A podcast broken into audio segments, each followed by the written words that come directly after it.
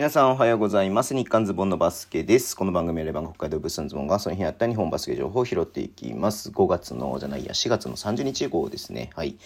えっ、と、B3 の方ですけれどもね、一つ決まりました。岩手ビッグブルーズと横浜エクエクセレンスのね、ゲーム2が行われまして、ゲーム1はね、えー岩手が取ってましたので、えー岩手がね、これゲーム2取れば、えー B2 昇格という試合だったんですが、見事ですね、89対81、岩手ビッグブルーズが、えー横浜エクエクセレンスに勝ったということとで、来季の昇格が、えー決まりました。ね、えー横浜エクセレンスはね、ちょっと、えーいいチームでしたけど、ちょっと残念だったなっていうところでありますけれども、えー試合としても3クォーターかな、えっ、と、30試合22ということで、ここでね、えー10点近いリードを奪って、えっ、と、まあ、そのリードをね、4クォーター守ってという感じではありましたけれども、ドゥーリトルが28得点、えービバリが24得点、ムスダマが18得点ということでね、えー外国籍中心点を取ったなっていうところではあるんですけれども、うん。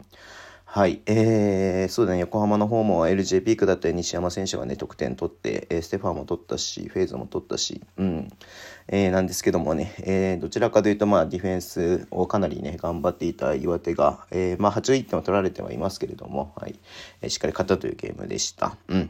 岩手ビッグブルーズの、えー皆さんおめでとうございます。来季ね、だから岩手が B2 に入ってくるところで、東北がね、えー増える形になりましたね。もう一カード、えーブロンコスとね、えっと、静岡の試合、えっと、5月の1日にね、行われますので、ちょっとここもね、注目していきたいなというふうに思っております。えー、ということで今日はね、この辺で終わりにしたいと思います。Twitter の無情発信します。フォローお願いします。YouTube もやっちゃってます。ラジオとこのアプリで聞いてる方はボタンを押してください。では今日もお付き合いいただきありがとうございます。それでは、いってらっしゃい。